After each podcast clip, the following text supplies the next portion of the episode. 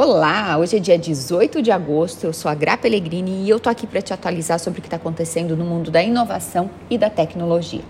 Muito calor na China, exatamente, os termômetros estão ultrapassando os 40 graus, coisa que não acontecia há cerca de seis décadas.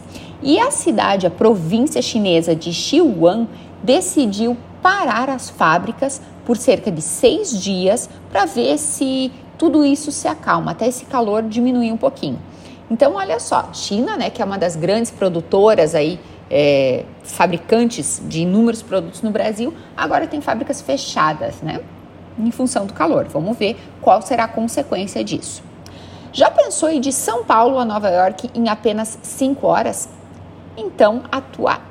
Esse sonho será possível em breve. A American Airlines acabou de fechar um acordo para comprar 20 jatos ultrassônicos e tem já previsão aí para comprar mais 40. Ou seja, ela quer diminuir o tempo de duração das viagens.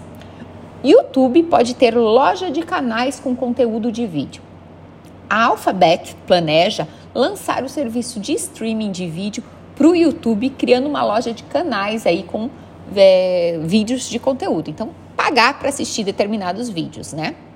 E novidade no Reels. A Meta, que é uma das que é a dona, né, do, do Instagram, Facebook, enfim, lança novos recursos para o Reels, como adesivos e publicações cruzadas, e vai permitir também que os usuários participem da monetização desses Reels. Ou seja, uma tendência aí da Web3, né, que a pessoa tenha é, uma forma de monetizar, possa deter, né, os, o que ela publica na internet. Então, novidades em breve aí nos Reels.